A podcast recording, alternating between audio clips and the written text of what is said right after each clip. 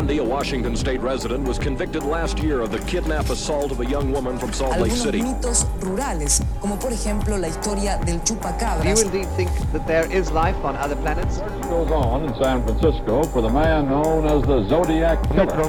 De la comisaría tercera de San Isidro vivía Robledo Earlier today, Milwaukee's police chief provided more details on a case he says fills him with utter horror.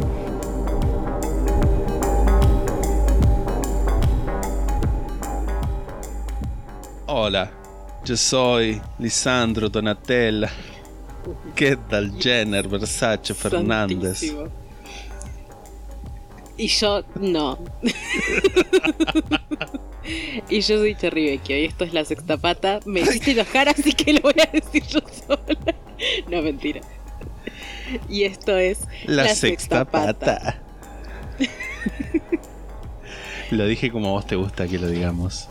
¿Cómo? La sexta Yo pata. ya lo digo así. Sí. No. ¿Cómo estás? Sumando nombres a cada segundo que pasa. Sí.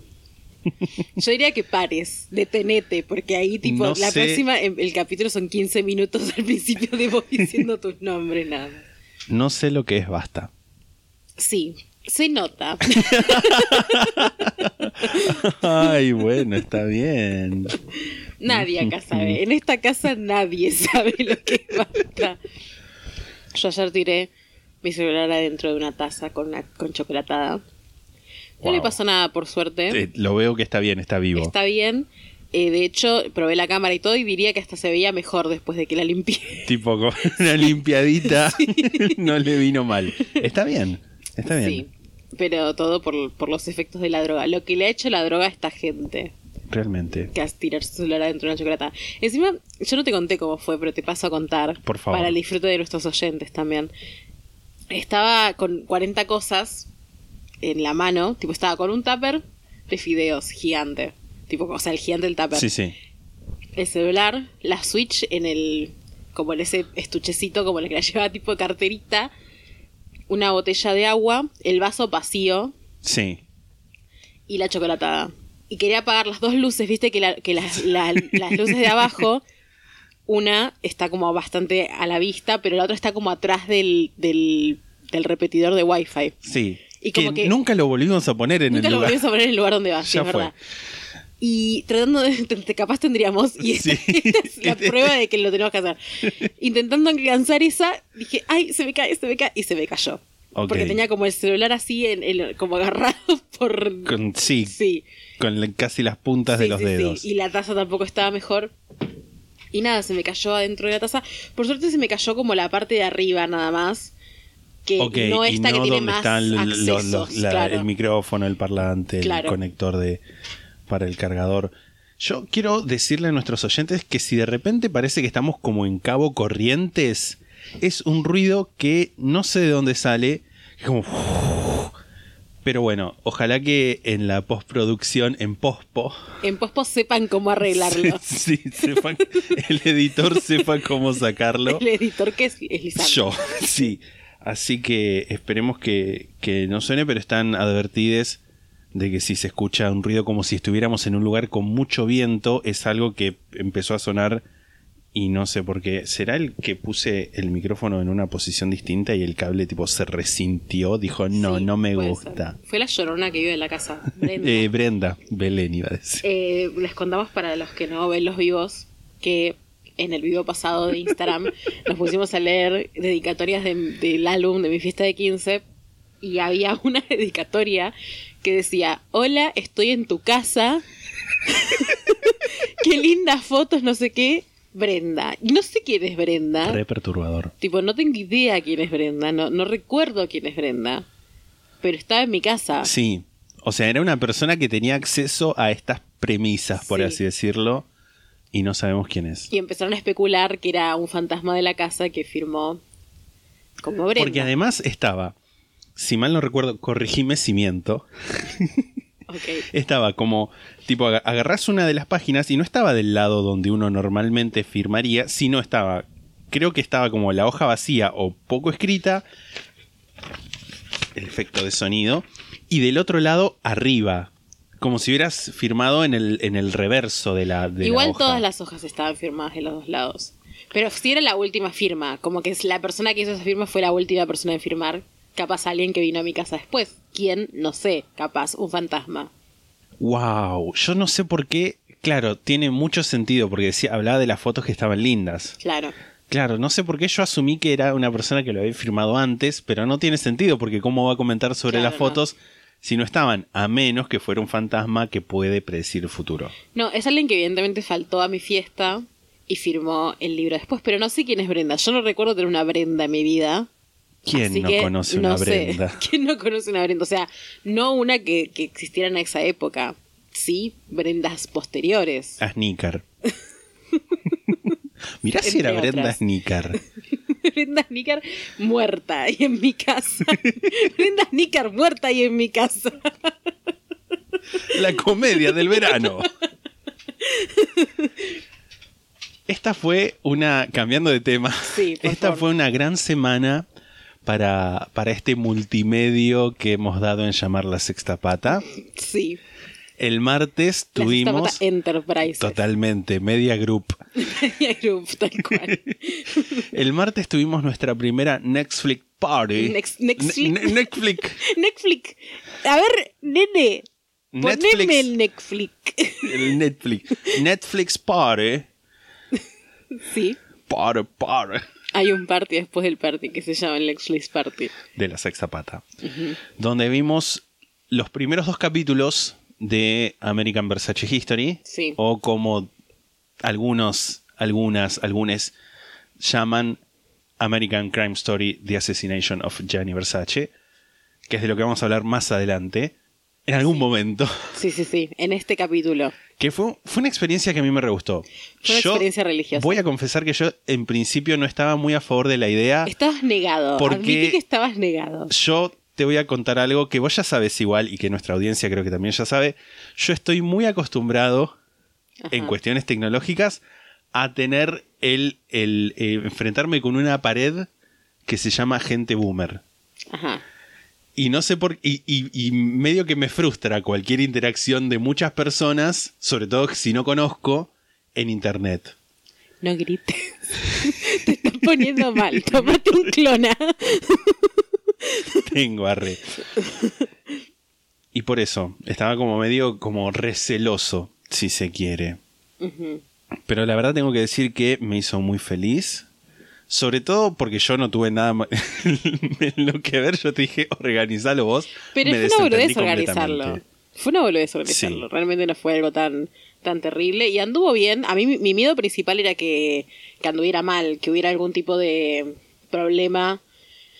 No que la gente no entendiera cómo abrir Netflix Party, cómo meterse y qué sé yo, sino que Netflix Party en sí fallara horriblemente. Pero no pasó. Sí pasó en un momento que yo cerré todo sin querer y tuvimos que reiniciarla. Em, Sí, igual fue como medio raro eso. Como que no fue que cerraste, No, no, no. sino que flashó Netflix. Sí, como que se había puesto para mí, o sea, mi computadora se había puesto el tercer capítulo y lo quise volver para atrás para ver el segundo. Pero después me dijiste vos que lo estabas viendo como invitado, que a vos no Sí. se te había puesto el tercer capítulo. Por lo menos que yo me haya dado cuenta, no. Y, se- y nada, cuando se ve que no se puede volver para atrás con Netflix Party, entonces tuve que reiniciarlo en ese momento. Pero salió todo bien, fuera de eso, y la gente que quiso volver volvió, estuvieron los mismos, así que nada, estuvo muy bien, yo me divertí mucho también, fue bastante... Bastante divertido, la verdad. Sobre todo porque no tuvimos que dar la cara, no me tuve que peinar. Sí. que, que siempre se agradece poder tener una interacción en la que uno no tenga que peinarse. Estábamos, yo estaba en pijama, Sí. acá viendo y comiendo un sándwich gigante. Yo estaba en, no estaba en pijama, pero no estaba en mis mejores galas. Como si lo estoy los vivos de los sábados. Exacto. Y nada, em- vimos el capítulo, el primer capítulo, que era la idea original, y después estamos tipo tan copades que vimos otro más, Sí. porque realmente había una muy buena onda. Sí. Y, y era muy divertido y gracioso mirar el capítulo con, con ustedes que nos Sí. están escuchando. Y haremos Y alguna vamos otra. a volver a hacerlo. momento, si hay alguna otra cosa para ver disponible así en Netflix, tipo Sí, alguna sí. serie. Película me da que por ahí es muy largo, pero No. veremos. Película puede ser. Si, si- Hacemos tipo un, interme- un intervalo. Sí. como en el cine. re. Ay. Bueno, y si vimos dos capítulos de una serie de 40 Sí, minutos, podemos ver cierto. una película de una y media tranquilamente, o un poco más. Tipo, nadie se muere por eso. Como dije- dijeron en el coso, dijeron, ay, tienen que hacer un, un ciclo de cine. Como no vamos a hacer un ciclo de No. cine, pero, qué sé yo, unas Netflix party metemos cada tanto. Sí, Está obvio. bueno. No tenemos que trabajar tanto y es algo que ustedes pueden disfrutar también. Para enterarse si hacemos Netflix party, nos tienen que seguir en nuestras redes. En todas partes. Y otra red en la que nos pueden seguir es en YouTube, donde también estuvimos tipo muy multimedia, muy estreno en simultáneo, muy todas cosas. Que estrenamos el primer video de muchos que vamos a subir a nuestra cuenta de YouTube a medida que se nos vayan ocurriendo ideas. Porque es una cosa que no es el podcast. No vamos a ponernos a hablar de True Crime No. en YouTube.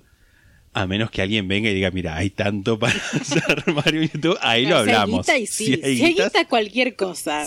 Yo me pongo a hablar de lo que te brindo Nuskin, no me importa. no, ahí está, ahí está mi límite. Sí, estrenamos un video en YouTube que pueden encontrar buscando la sexta pata. Por ahora no tenemos la, la URL personalizada porque tenemos tipo 80 suscriptores en YouTube. porfa, cuando escuchen esto, 20 personas más y podemos cambiar Sí. a, a YouTube. Somos, somos un montón entre Spotify e Instagram y Twitter, así que Porfis. porfis. Pónganse, pónganse la 10. Pónganse la 10. Es más, incluso, yo diría, si, si, si lo van a hacer de compromiso, yo en- entiendo si van y se fijan, ah, no, ya tienen los 100 suscriptores, no me suscribo, yo lo voy a entender. Pero porfa, lleguemos a 100. Pero bueno, si quieren ver el video está ahí igual. Sí. Se llama Poniéndonos en vergüenza para su satisfacción. Es Literalmente video- lo que hicimos, lo que sucedió fue eso. Es un video en el que reaccionamos a un video nuestro de cuando teníamos 20 años y es bastante cringe, da bastante vergüenza ajena y propia. Sí, Ajena para ustedes que lo ven. y propia por nosotros que lo vimos. sí, lo subimos en motivo de que tenemos 2.000 suscriptores en Spotify, así que gracias a ustedes por eso y por entrar en nuestras vidas como Jesús, pero mejor. Ok, está bien. Sí. ¿Tenés algo lindo para contar de, de la semana? Lo que te haya sucedido, acontecido, eventualizado. No, hemos trabajado mucho esta semana. Sí, hubo algo que el domingo fue la semifinal de Bake Off que despertó pa- pasiones de multitudes. Fue muy lindo ser parte de ese fenómeno social, Sachanta. de, de esa chanta, de enojarnos todos juntos. Con una pobre mina que, nada, Sí. que después aparte es como que todo salió de control muy pronto. Sí, que de empezaron repente a estaba- circular éramos- datos. Sí, de repente éramos todos cómplices en un homicidio culposo. Es raro, raro, Raro. raro, raro. Pero bueno, eh, mañana, hoy, es- hoy es sábado que estamos grabando esto, mañana que sale este episodio también, sale la final. Uf. Creo que es la final. Y como que hay especulaciones que dicen cosas, así que veremos qué pasa. Estoy como muy enganchada con eso, necesito saber. Porque ya está, ya puse mi vida. Sí, sí, sí, ya lo dimos todo. Sí, ya empeñé mi vida y ahora quiero que me paguen. Yo tengo algo para contar que es medio como, como un fracaso. A ver, Que el libro que dije que tenía como meta leer para este mes ni lo toqué. Tipo, ni una página avancé. Pero bueno, la vida es así. La vida te da sorpresas, sorpresas Sí, exacto. Pero bueno, eh, ¿qué preferían? ¿Que cumpla una meta personal o que les traiga podcast? Porque eh, tienen podcast por eso. Porque Pero tenés yo, que hacer las dos cosas. yo dejo de lado mi vida por ustedes. Yo lo doy todo. Tampoco es que no tenés tiempo de agarrar el libro entre... No, sí, bueno. Pero bueno, está bien. Si querés culpar a nuestros oyentes, yo estoy segura de que ellos van a sacrificarse por vos. Entre los oyentes y YouTube. Sí. Mucho YouTube. Hoy, domingo, mientras están escuchando este capítulo, no hoy, sábado. Domingo de Pascua, arre que no. La Pascua homosexual. Sí, Pues es el se cumplen 50 y algo años, 51 años 51 años. de Stonewall, de los de los riots de Stonewall, de los que ya hemos hablado Los disturbios. los disturbios. Y, y nada, es el Día Internacional del Orgullo. Y feliz Día Feliz día. Esto es como. Yo siempre me siento como rara diciendo feliz día, porque es como, es como el Día de la Mujer. Se dice feliz día realmente porque es como el aniversario de algo que en definitiva. No sé si horrible, porque no es horrible, porque. A ver, es horrible, sí. Pero no es que. Nosotros siempre nos lo tomamos como un motivo de festejo de alguna manera. El día que nos alzamos en contra de la autoridad que era una mierda con nosotros. Es que para mí es digno de festejar. Es digno Eso. de festejar, sí. Pero bueno, también es- el mundo sigue siendo una mierda con la Sí, gente LGBT sí, sí, sí. y estamos altamente diseccionados entre nosotros, entre eh, lesbianas que están en contra de la gente trans, entre de todo un poco, gays que flashan más for mask. Somos muchas personas en este, en este, Este mundo. en este mundo y somos muchas personas en la comunidad LGBT y muchas pensamos distinto. Yo creo que acá ya se sabe más o menos de qué lado de la grieta nos encontramos y es que las mujeres trans son mujeres y muerte a los estereotipos Obvio. como más for mask y ese tipo de cosas. Aguante la feminidad y lo femenino y, y la masculinidad también en realidad, pero no tóxica. Claro, sí, la diversidad. La diversidad.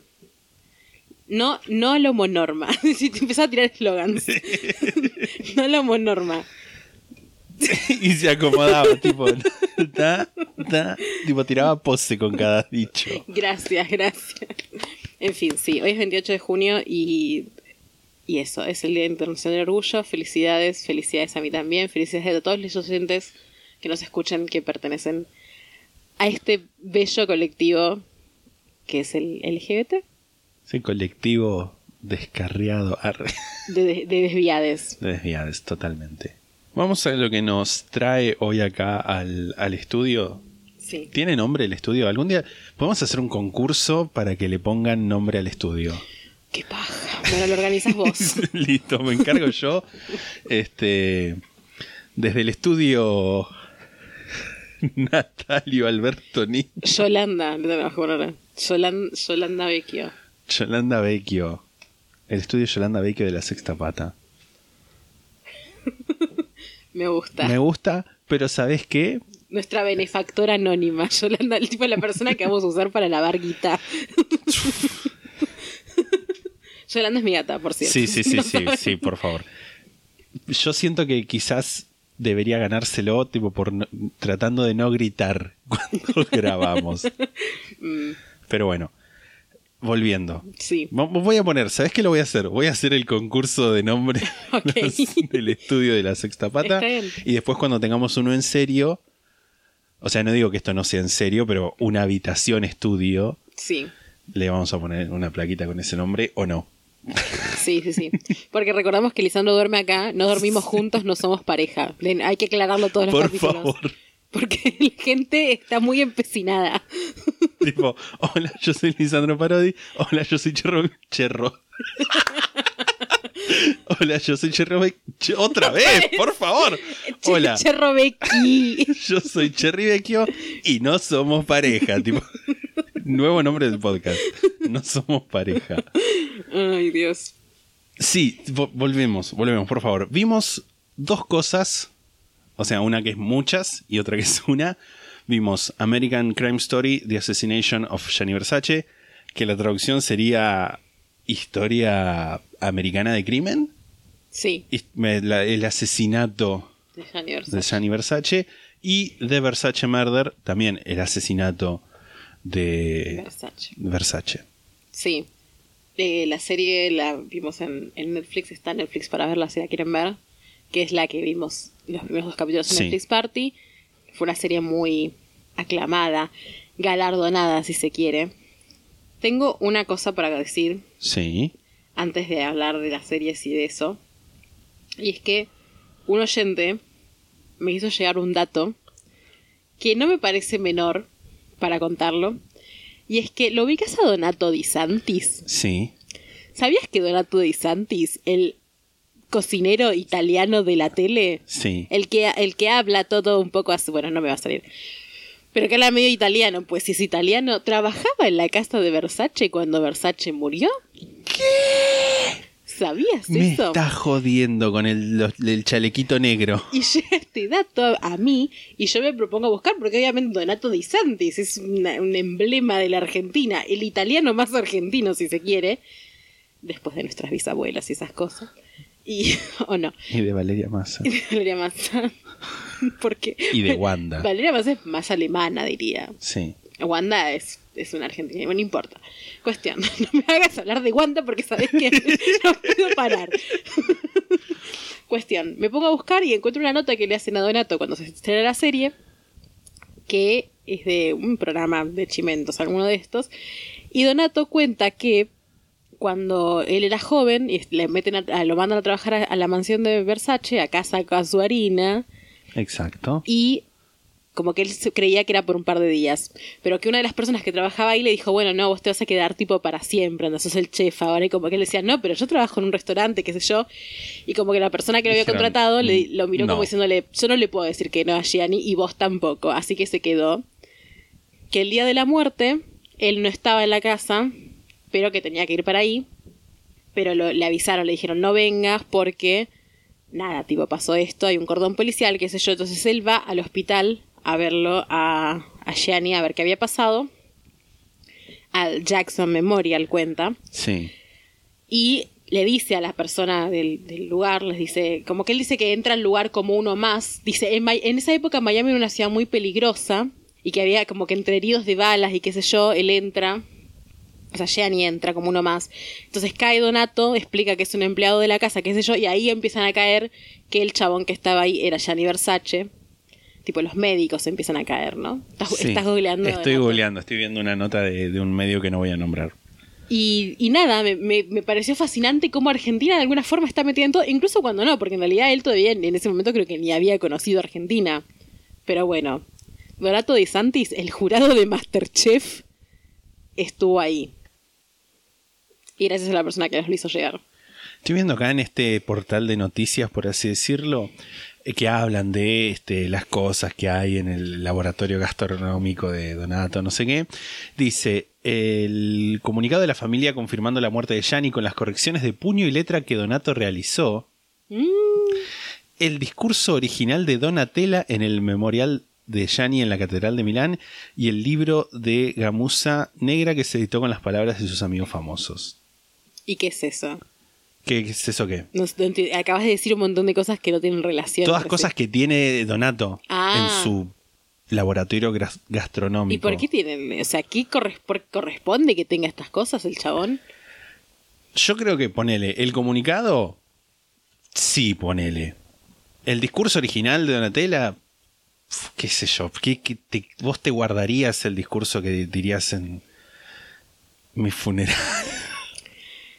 Puede ser. Capaz sí. Capaz sí. No se lo daría tipo un empleado para que se lo guarde. Ah, siento. a un empleado. Es que Qué rápido En saltó ahí definitiva, la clase. en definitiva, a ver, yo no soy ningún Gianni Versace, pero en definitiva Donato Di Santis, por más que en Argentina nos encanta que si hay algo que conocemos, queremos darle protagonismo. De hecho, en la nota que yo vi, el periodista le decía, o sea, vos estuviste ahí, fuiste uno de los primeros en saber que, que estaba muerto. Es como, Donato estaba como, bueno, no, tipo, no Somos tanto. muy de hacer eso. Somos re de hacer Re eso. de, de tipo el argentino que trabaja en Pixar, el argentino que trabaja en Marvel.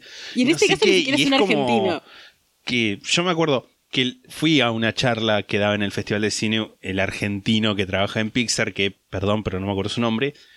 Y nada, el tipo laburaba, tenía como un equipo a cargo, pero te lo traían como si dijera, bueno, mira, cayó acá el tipo que dibujó a Woody de Toy Story. Sí. Pero bueno. Sí, aparte porque en Pixar deben trabajar cualquier cantidad de personas. Sí. Bueno, en definitiva, sí. Que era como una cosa de, de inflarlo, como que él había estado, tipo un poco más que había descubierto el cuerpo y lo Claro. había llevado en sus brazos al hospital, ¿viste? Sí. Y como no, estuvo ahí, trabajaba y era un empleado, tipo, seguramente, según lo que él cuenta, se llevaban bien con Gianni, pero no es que era, había una amistad, ¿entendés? Claro. Como para que te agarres el discurso de, de la que hace la hermana, no sé. Me parece un poco raro.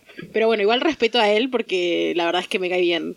Y lo Ahora del- seguro me mandan que tipo violó a alguien, pero bueno, no importa. Sí. O sea, O sea, sí sí importa. importa, pero bueno. Por ahora me cae bien. Y el libro de Gamuza Negra dice que se editó, así que me imagino que debe ser tipo una copia, no, no el original. Sí. Tipo, se había robado todo el funeral de Versace, re argentino.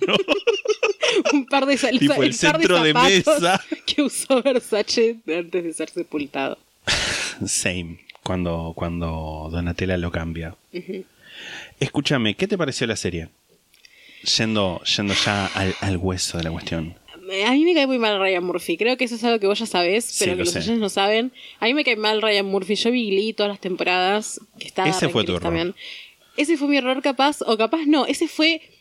Capaz ¿Lo que te abrió los ojos? Sí, porque la verdad es que después intenté ver Pose Vi un capítulo y la verdad es que me pareció un horror. un horror. Yo sé que hay un montón de gente que le encanta Pose y celebro que haya una serie en la que tipo la mayoría son mujeres trans de color, pero la verdad es que no me gustó y me pareció que estaba muy hecha por un chabón que tipo no es una mujer trans de color. Tipo, el guion no está hecho por una mujer trans de color. Hasta donde yo sé, capaz hay gente que participa, pero bueno, me pareció que no me gustó. Me pareció como muy de poner el centro en lo que sufre la gente. Es como, ya sé que sufre esta gente. No me lo tenés que decir vos, Ryan Murphy, la concha de tu madre. tipo, es como que me da esa violencia, ¿entendés? Como que. El chabón intenta cubrir todos los cupos de diversidad siempre y es como que seguís siendo un chabón blanco rico, tipo, y en tu serie siempre hay drama. O sea, no solamente el drama de, como la serie en sí, sino como drama del backstage, ¿no? De tipo que siempre se pelean. eh, y el chabón medio que, no sé, se- como que no sé, se pelea también con gente de sus series, no sé, me cae muy mal. No me gusta para nada, no me cae bien como persona. Dicho esto, la serie, la verdad es que entre Glee y esta mierda, me gusta mucho más esta mierda. Sin embargo, me parece que igual no me gustó tanto, la verdad. O sea, hay cosas que me gustaron, por ejemplo, en la banda sonora. Hay algunas escenas en particular que me gustaron mucho estéticamente. La escena que abre toda la serie para mí es gloriosa. Sí, hay bastantes escenas que están buenas, pero en sí, no- o sea, me pareció una serie que es larga, me pareció una serie que no fue tan entretenida. Una vez que terminó el Netflix Party tuve que ver los otros siete, seis capítulos sola, siete. Siete. Siete, porque siete son capítulos sola. total. Era como, por favor, ¿cuándo termina esta mierda? ¿entendés? Como que se me hizo larguísima realmente. Y muy dramática. Yo es, un- es una historia dramática, lo entiendo perfectamente. Pero como una cosa de arrastrar y como esa cosa medio también solemne de la homosexualidad y qué sé yo. Es como, ay, entiendo lo que estás intentando mostrar, no me está llegando. Sí, entiendo, entiendo lo que decís. Yo, desde un punto de vista, ¿cómo decirlo? Desde un punto de vista más relacionado a lo fáctico, es correcta, digamos. Sí. Relativamente correcta. Ahí tiene algunas cosas que hay como unas discrepancias, o incluso también lo dicen no solamente al final, sino en distintos artículos, que hay un montón de cosas que, bueno, que no, no se sabe qué pasaron y que ellos tienen que eh, poner e inventar diálogos que más o menos coinciden con cómo resultaron todas las cosas. Sí. Pero me parece que desde el punto de vista, por lo menos así decirlo, el sustento está bien. Se basa muchísimo más en el libro Sí. de Maureen Orth, el de Favores Vulgares, Sí, lo dice al que en el de cada otro. episodio también. Sí. Y va con esa teoría, va con la teoría de que Liglin Lee conocía a Andrew, que eso es algo que podemos Sí. especular, es que es más que probable, pero va con eso ya definitivamente.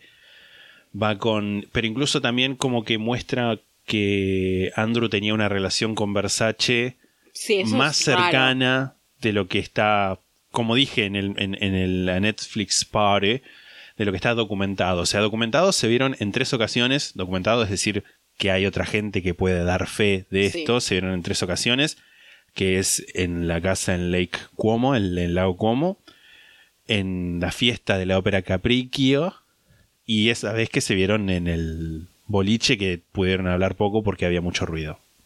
En fin, después todo eso de después de la ópera, ese como Sí, eso eh, está inventado. sensación del- de como seri- de ese flirteo. Sí, está inventado para la serie. Igual me hinchó un poco las bolas eso, porque de alguna forma te ponen como que... O sea, no lo intenta justificar, yo sé que no lo intenta justificar, pero agregando esa escena co- da, como entender Sí. que, bueno, tipo, sí se conocían y él tenía como esta cosa de, bueno, Versace como que lo decepcionó, porque como que le insinuaba cosas que después no cumplía algo así. Eso demuestra la serie, ¿no? Sí, sí, sí. Y me rompe un poco las bolas eso, como que lo quiera un poco justificar de esa forma. Yo sé que no, entiendo que no lo intenta justificar y tampoco es eso lo que se ve en la serie, pero parece que agregar esa escena es como, entiendo que es para darle dramatismo o lo que sea, pero no sé, no me cabe, como que no era, no era necesario. Y hay como varias cosas igual que eran necesarias. Lo de, me queda una duda, esto, Sí. lo de Antonio, que al final en la serie se mata. Antonio era que era la pareja de Gianni. Spoiler Sí. alert, ¿no? Sí, bueno. Sí, bueno, bueno, estamos hablando de la serie. Antonio era la pareja de Gianni Versace, Antonio D'Amico, era una persona que existió en la realidad, como aparece en la serie, en la serie interpretado por Ricky Martin, Sí. Que al final de la serie se mata. Y creo que hasta donde yo vi no se mató realmente. Está tipo, vivo. Siguió vivo, claro. Está vivo y opinó sobre la serie. Eh, me parece como horrible que esa, esa escena también. Como qué necesidad de hacer que se suicide el tipo cuando sigue vivo. Igual como que intenta el suicidio. Perdón, pero yo entendí que se mató. Tipo. Capaz entendí mal. Mm, sí. Sí, es, como que es, es. No aclaran que se salvó. Tipo, lo último que te muestran de él es cuando entra la mucama sirvienta como Sí. fuera. Y que él se queda así como mirando para el costado, así como que inclina la cabeza. Y Yo entendí otra que se murió en Sí. la serie, pero bueno. También pregunto, tipo, él se intentó matar, como que ponerle que la intención hubiera sido, bueno, estamos mostrando que se intentó matar, se intentó Sí. matar en la vida real, eso fue algo totalmente inventado para darle dramatismo a la situación. Porque eso también me pareció, todo el tema de cómo trataron a la vida de Versace, que claramente no saben nada, porque o sea, es una cosa totalmente... ¿Qué sabe Ryan Murphy de cómo era la relación de Donatella, de Antonio y de Gianni cuando Sí. Gianni estaba vivo? O sea, más, más que alguna cosa de, de público conocimiento, tipo de cómo se comportaban, eh, cómo se mostraban en, en fiestas o lo que sea, como que no puedes saber. Y eso también me molesta un poco, como ese invento. Y también, ¿sabes qué pasa? Me pasa que esto es algo que ya en el tercer o cuarto capítulo ya estaba como, esto me está hinchando los huevos. La serie se llama The Assassination of Gianni Versace. Sí. Todas las fotos promocionales son de Gianni Versace y hay como, o sea, son Gianni, son An- Antonio, tipo Ricky Martin, con una iluminación hermosa. Esas fotos me encantan Son igual, ¿eh? buenísimas. Y incluso algunas que está tipo Gianni, Donatella, Antonio y Andrew. Y Gianni no aparece en todos los capítulos. La serie no es The Assassination of Gianni Versace, No. es la vida de Andrew Brannan, que incluye un pedacito de la vida de Gianni Versace a lo último, antes de que lo mate Andrew. Sí, esa es como una cosa re marketinera de, de, de decir, ah, Versace, Versace. Sí, no sé, me rompió bastante las bolas, la verdad. O sea, como que... Re enojada está, les cuento que- a la audiencia. Es que me enoja. Tipo, no sé, me parece como decisiones que yo no tomaría a la hora de hacer una serie sobre esto. Como que, no sé. Me, me encantó, o sea, me encantan las partes en las que aparece Versace igual porque Sí. son las, las mejores partes, diría incluso. Pero, y aparece Penélope Cruz y qué sé yo, y eso está re bueno. Pero igual me hace ruido, ¿entendés? Como, no sé, estás metiéndote con la vida. Porque aparte te estás metiendo con la vida de gente que sigue viva también. Sí. Porque Donatella sigue viva, la estás dejando re mal parada, porque la deja re mal parada la serie de Donatella. Eh, Antonio sigue vivo, también lo estás dejando bastante mal parado. Sí, de hecho Antonio dijo que le parecía ridículo lo que había visto y que no, no iba a seguir viendo. Y nada, Versace, la familia Versace dijeron que no habían ni autorizado ni habían tenido ningún involucramiento en esto y que era toda una, una obra de, ficción. Y Ryan Murphy dijo, no, no, no es una obra de ficción, está basada en el libro de Maureen North que no es ficción. Dijo, "Mm, Mm, Sí, Ryan Murphy la concha bien de tu madre, pero Ma- Maureen North también era la señora obsesionada con el sexo gay, boludo. Todos están obsesionados con el sexo gay. Y de hecho, una de las cosas que me asombra mucho es que tomen en la serie esta cosa como del, del resentimiento de Andrew a Versace, cuando Maureen North es más de la teoría de que es como medio casi por casualidad que pasó. El otro autor, Clarkson, sí habla de que eh, todos los asesinatos de que, de que cometió Andrew eran como en preparación a matar a Versace. Y Maureen North como que cuenta que Andrew estaba en Miami y encontró un ejemplar de Vogue donde estaba el artículo de Donatella, que es una de las cosas que había contado en el capítulo. Así que me parece raro que en la serie hayan tomado esa vía del resentimiento. Es que es lo que garpaba. el- sí, obvio, obviamente. Garpaba que tuvieran un vínculo más grande y que hubiera algo más ahí que una simple casualidad y que simple, bueno, se vieron un par de veces y justo se le encontró y se lo mató, ¿entendés?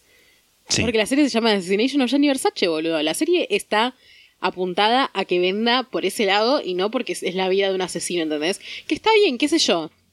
O sea, no está bien en realidad, no me parece que esté bien. Pero, o sea, entiendo, entiendo que hagan eso y por qué lo hacen, pero a veces como, bueno, no sé, ¿qué pinta que este chabón haga? O sea, que Ryan Murphy, siempre hablo de Ryan Murphy cuando digo este chabón, que Ryan Murphy haga una serie sobre esto, ¿entendés? Como, ¿qué, intención, ¿qué intencionalidad tuvo con esta serie? Porque es, es una serie que está basada en hechos reales. Es que me parece que hay algo que, que, que poco se discute, que hay que tener mucho cuidado al hacer series basadas en hechos reales sobre un crimen y que involucra a personas que todavía están vivas, Sí. ¿entendés? Porque puedes cagarles la vida de alguna forma. Y yo la verdad que si yo soy Donatella, se me murió mi hermano, tipo, se me murió mi hermano, no, lo mataron. Sí. Y veo esta serie, estaría re enojada. Y con razón me parece, tipo, porque te la deja re mal parada. Y tipo, es una persona que está viva, es una persona que está viva y está grande, y está grande, bueno, tipo, tiene una edad Sí, sí, grande, sí. es, tipo, es una persona grande, y que tiene todos sus problemas, y que debe caer como el orto esto, y que encima, tipo, usan su imagen y su nombre y todo para contar algo que en definitiva no es verdad, ¿entendés? Y que ve un montón de gente, porque tipo es una serie que la vio Sí, un montón sí, de sí. gente y que, y que está como glamuriz- glamurizada en un punto. No es tampoco aleatorio que elijan a Darren Criss para hacer de Andrew Cunanan, que Darren Criss es tipo un actor que siempre hace de gay, que tipo a todos los gays les gusta, y que está bien igual, a mí también me gusta. Tipo, me parece un actorazo y me parece que está re bien en el papel. Está bien casteado. Está bien casteado y actúa re bien y me parece que, o sea, es, diría lo mejor de la serie. Pero, pero bueno, nada. Me estoy fijando acá. Sí, mira. Marilyn Miglin sigue viva. Y lo de Marilyn Millie también es todo, todo medio inventado, ¿no? Sí, sí, sí. Todo eso de los perfumes pasó, pasó en serio o es algo que tipo...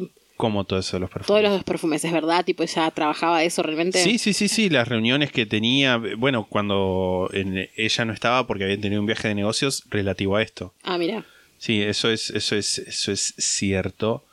Eh, la reina de los makeovers se la conocía como, como eso. Wow. Pero sí, no, no ve, no inventó como más de 36 fragancias y perfumes. Estoy leyendo acá en Wikipedia. Estoy tratando de buscar a ver si hay alguna reacción de de ella a, a esta serie, pero no, no dice. Lo único que menciona es que eh, la, en la serie la interpretó Judith Light y que nada, le ganó un. No, ganó. Estuvo nominada para un Emmy. La actriz.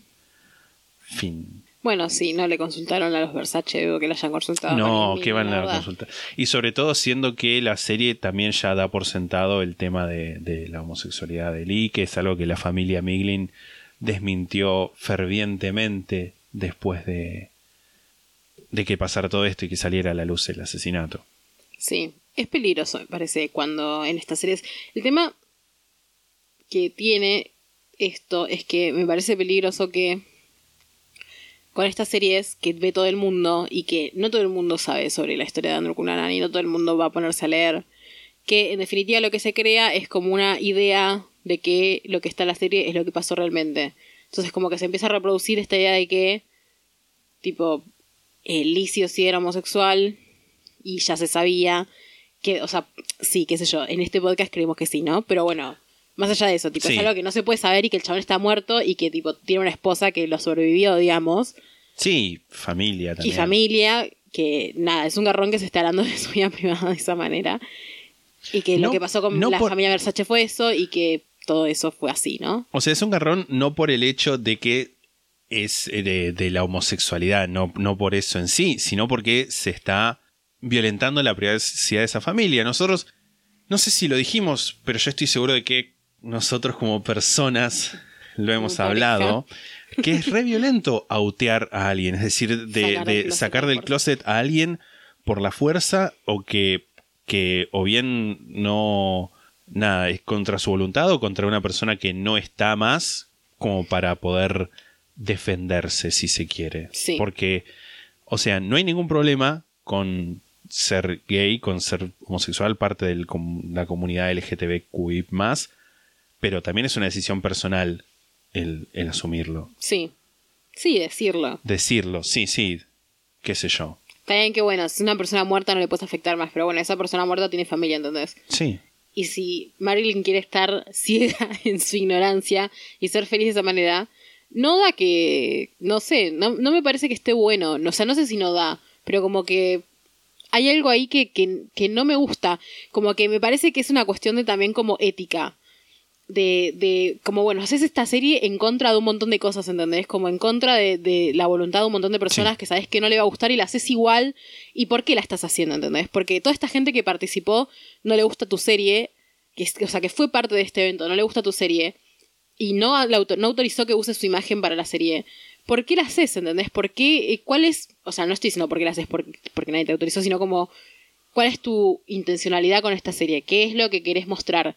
¿Qué, qué es a lo que se apunta? Y la verdad es que mi respuesta eh, es a ganar guita, porque, qué sé yo, Sí. no me parece que Ryan Murphy sea una persona específicamente interesada en el true crime. Capaz sí en temas de homosexualidad y le interesa este caso en particular por eso, porque tiene como mucha, mucha trama de eso. Pero no sé, no, no, me parece que es como una cosa de, bueno, contar cómo murió Versace y como sensa- sensacionalizar con eso. Y no sé, me hace ruido, la verdad. Sí, same. En cuestiones más allá de, de esto, por ahí en cuestiones técnicas, me parece que está muy bien hecha la serie. Sí, está re bien hecha, o sea, eso sí. No sé, qué sé yo, son cosas que de- después va- va- vamos a ver también con, cuando hablemos de, la película. Todo el, laburo que hacen de recrear las fotos y que las fotos que se ve son los actores, son Edgar Ramírez y Andrew Cunanan, siempre que hay alguna foto de algún anuario o las de las del FBI o las revistas que aparecen tipo recortes de revistas son los actores y están recreadas las fotos. Eso me pareció piola. Sí, hay un trabajo de producción. También es como que si vamos a comparar con la película, que ahora no vamos a hablar, eh, claramente Sí, es sí. como hay que hacer muy poco para pasarla. Hay un trabajo de producción que es muy bueno, pero bueno, también es una serie como que tuvo un presupuesto muy grande y se nota. Eh, Se tiene renota. actores muy grandes que, que no cobran barato para, para, para estas cosas. Está bien actuado, o sea, eso está bien. Me parece que está bueno. En ese sentido, la serie está buena, digamos. Tiene actores eh, muy buenos. Tiene, está muy bien casteada, me parece a mí. Tiene, estéticamente está muy bien, está muy bien filmada. Tiene escenas que están muy bien Realizadas. realizadas y como narrativamente están buenas. Por ejemplo, la escena en la que está él eh, con este cliente que le, que le encinta toda la cara, que de nuevo, es algo Sí. que no sabemos si pasó o no, pero bueno, ponele que no pasó o que sí pasó, da Sí. igual. Que le encinta toda la cara y que él baile y qué sé yo, esa escena está re buena. Estéticamente están muy bien elegidas las locaciones, o sea, está buena en ese sentido. No es una serie que es como, ay, la peor serie de la vida, no estoy diciendo eso. Pero bueno, puestos a criticar. Y hay momentos de la serie que a mí me parecen como incomodísimos. Tipo, realmente de mirar me parecen incómodos. Como que hay varios que me parecen incómodos. Por ejemplo. Por ejemplo, él con la madre, por ejemplo. Todas Sí. las escenas en las que está él con la madre. Que su relación con la madre era realmente así, tipo tan violenta. Bueno, el hombro se lo dislocó. Bueno, ponele que sí, que fuera tan violenta. Igual es como que es, es re incómodo de mirar. Sí. Eh, no me parece que sean escenas necesariamente necesarias, innecesarias o necesarias. O sea, no son ni necesarias ni innecesarias, pero son incómodas de mirar, sí. Cuando él está... Hay como las escenas que lo involucran a él, la mayoría son, son muy incómodas, pero hay un par que son como más, tipo los de la madre. Cuando él está con, con, con David y con Jeff, como esa, esa relación entre ellos está como Sí. planteada también medio como por el lado del triángulo también. Sí. Porque ellos salen en la serie, tipo Jeff y David, Sí. que es algo que, según lo que recuerdo, no era así, ¿no? No, no, no. O sea, de nuevo, no estuvimos ahí y no podemos saberlo, pero lo cierto es que David, no, David no, Jeff estaba en pareja con John, eh, no me acuerdo del apellido, pero estaba en pareja con otro tipo Que no aparece en la serie. que no aparece en la serie. Y lo que se ve en la serie también es lo, lo que contaba, lo de que dijo la policía en su momento y que reprodujeron los medios, que es la historia del triángulo Sí. homosexual. Y quedó ahí. Sí. Incluso vi como una explicación que decía, porque viste que en un momento cuando suben Jeffrey y David al departamento, David le dice a Jeff, sabe de nosotros. Sí. Y como que leí una explicación re falopa, no me acuerdo dónde, que decía, bueno, pero eso no quiere decir que sabe de nosotros, no quiere decir que sabe que estamos en pareja, porque eso se puede interpretar como que es lo que estaba imaginando Andrew que estaba pasando en ese momento. Es como, no, no, No, no, no. no, no, no, no, no. No, para mí la serie plantea que están en pareja y me parece un garrón que hayan ido por ese lado también. O sea, como que elijan la teoría del triángulo homosexual. Es que es para añadirle drama, ¿entendés? Porque en realidad sí, lo que más drama aporta es que sea un triángulo y que él est- esté metido en eso. Y también me parece que es algo que, o sea, obviamente no es para defender a Andrew ni mucho menos, pero me parece que lo deja mucho peor parado. Porque la serie lo retrata de una forma que para mí es medio inverosímil de alguna forma. O sea, entiendo que Andrew no era una persona normal, vamos a decir. O sea, tenía una personalidad claramente rara, vistosa. Sí, sí, sí, flamboyant. flamboyant. Pero me parece que lo retrata como mucho peor de lo que era la serie. Como. La película también, pero para otro lado, digamos. sí, pero la serie sí. lo, lo exagera muchísimo, me parece. Como esta cosa de. de. de, de, no sé, como ser tipo un mentiroso súper patológico y. Y como que todo el tiempo hacía cosas como re incómodas, porque hacía cosas, decía y hacía cosas muy incómodas. Yo no creo que el chabón fuera así todo el tiempo. Lo de la mentira, lo de las mentiras como que era, era bastante fabulador por lo que estuve investigando. Pero lo de tipo la incomodidad y eso no es algo que... Como que en general todos se quedaban como un- con una re buena impresión de él. Por eso. Así que nada. Como que el- lo plantea como que el chabón era un yunque, ¿entendés? Que tipo se te pegaba, tipo te, ca- te caía bien una noche y ya lo tenías en tu vida para siempre, y se Sí. te pegaba y era re yunque, y por lo que vos contaste como que no era así, digamos. O sea, entiendo que era mentiroso y eso, y, y eso está en la serie también, pero está explotadísimo, ¿entendés? Como que esta cosa de también un poco lo que venimos hablando mucho, que es como el bien y el mal, ¿no? Sí, Tipo, sí, es como obvio. era el más malo de todos, el más fabulador de todos y el más mentiroso yunque de todos. Y los, igual sí es cierto que cuando conoció a David, como que después de, de esa primera cita que tuvieron, le dijo a, a un amigo que había encontrado el, el amor de su vida. Sí. Pero bueno, cosas que, que pasan. Es que también me parece que en la serie pasa mucho esto de que hay un montón de escenas, hay un montón de relleno, porque es una serie de nueve capítulos de 40 minutos cada uno.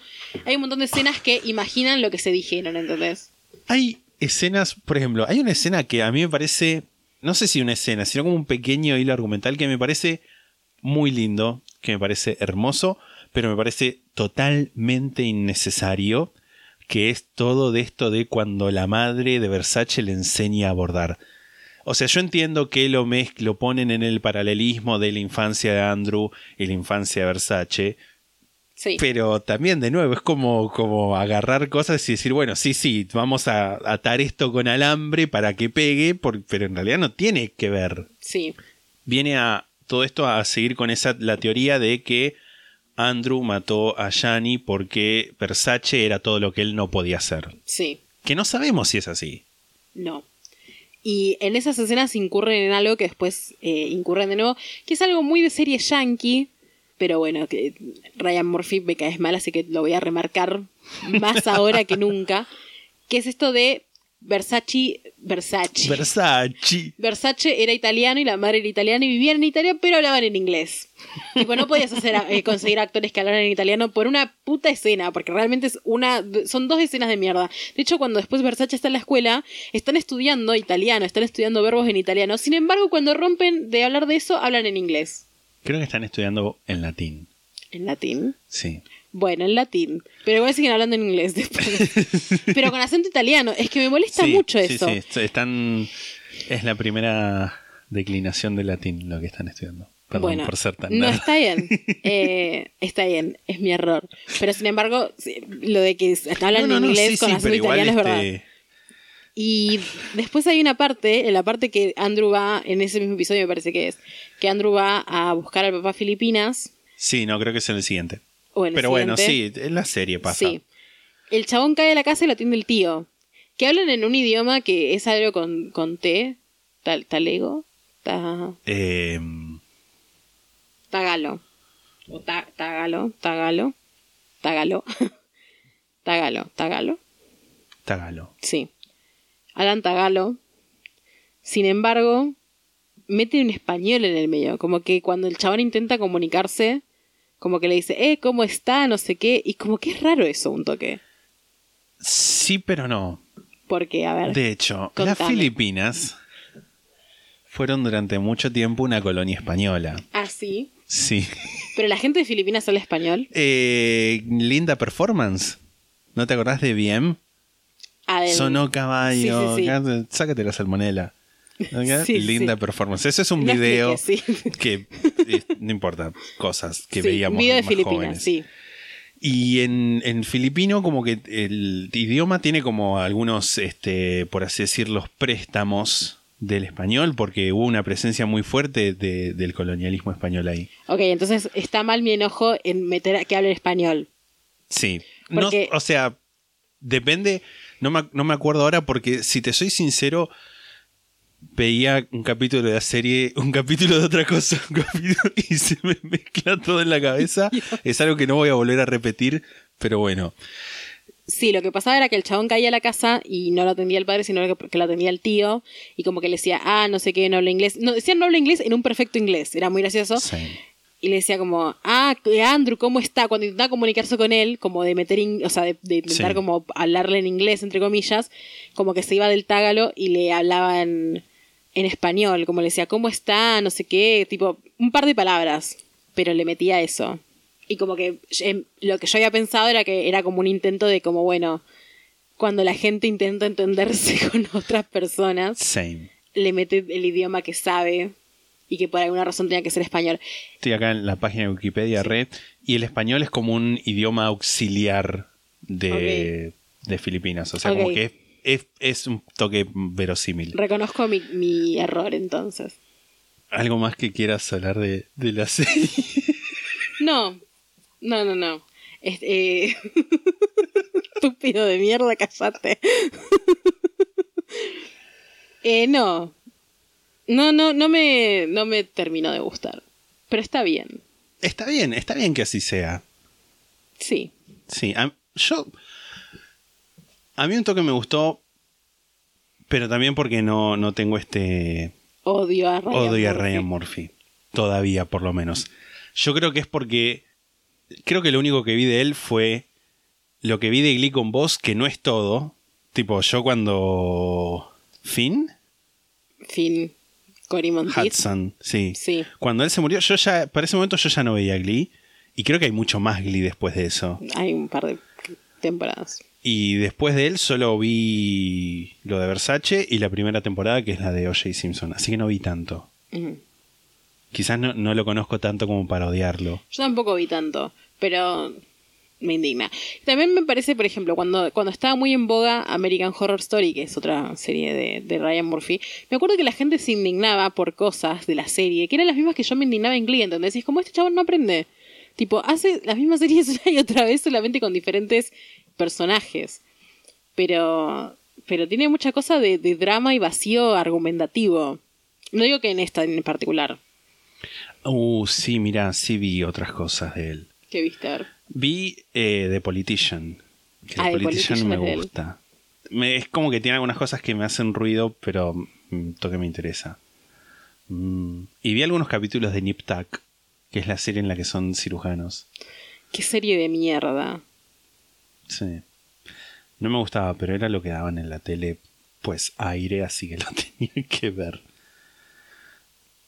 Sí, no sé. Cae olvidable. Olvidable. Sí. Ok, perfecto. Bueno, y lo otro que vimos fue la película de Versace Murder o The Murder of Versace, el asesinato de Versace. Es muy gracioso o curioso, diría más que gracioso, como la palabra assassination y murder como que son distintas, pero en castellano no sé si hay como alguna distinción entre No. murder y assassination. The Versace Murder se llama. Exacto. Es una película que salió en 1998, o sea, pan caliente para la fecha, porque esto recordemos todo pasó en 1997. Es una película alemana. ¿Eh?